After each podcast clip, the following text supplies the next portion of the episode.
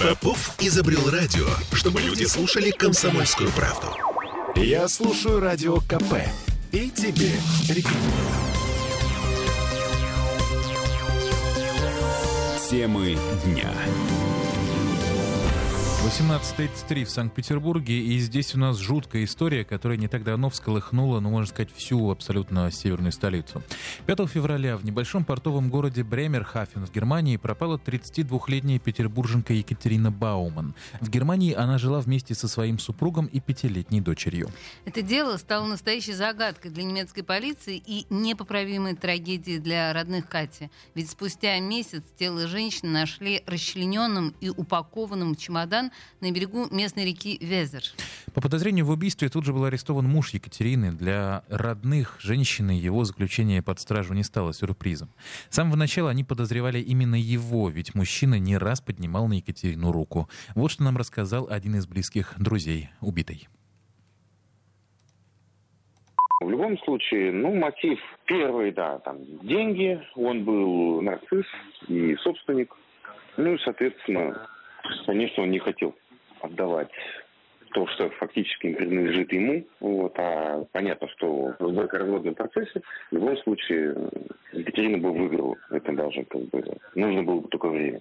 Плюс, как я, мы понимаем, что определенное э, психического состояния, оно сыграло свою роль и привело к тому, что произошло. Все. Ну, он был вспыльчивым, он мог и вспылить, и ударить. Это было, были факты, что он, он применял физическое насилие.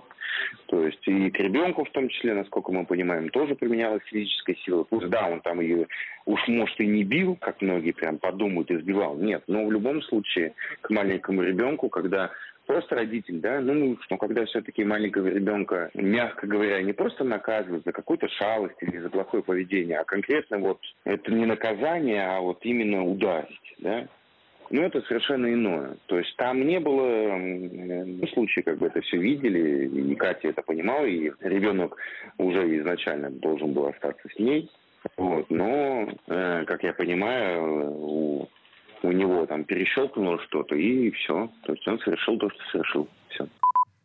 Масло в огонь подлило еще и то, что во время поисков, по словам родных Екатерины, ее супруга не сильно заботила исчезновение жены. Даже заявление в полицию он написал только через несколько дней, причем по настоянию родителей самой Екатерины.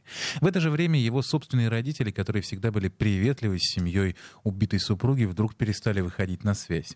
А пропала Екатерина вскоре после того, как пара подала заявление на развод. И за два дня до прихода органов опеки, которые должны были решить, с кем останется их общий ребенок. Родители супруга Екатерины молчали долго, а потом неожиданно вышли с родственниками убитой девушки на связь и принялись оправдывать свои, своего сына. Говорили, что женщина была гуляющая, что она ночью взяла чемодан и пошла гулять по городу, и что кто-то неизвестный ее убил. Ну, все мы иногда ходим с чемоданом по городу, сами понимаете.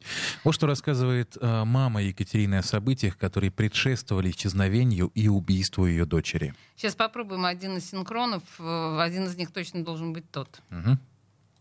Она вот именно ехала из-за дочки.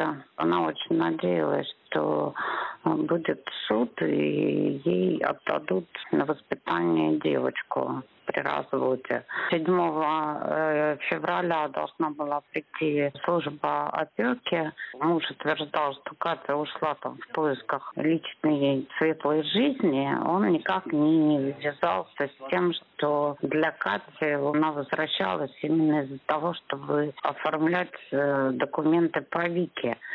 Поэтому для нас сразу стало очевидным, что Катя не могла сама ночью уйти из дома. А вот сюда, в Россию, она прилетала с дочерью или нет одна? Нет, он, муж не разрешил взять с собой дочь в Россию. Сам тоже отказался ехать, поэтому ей пришлось приехать одной.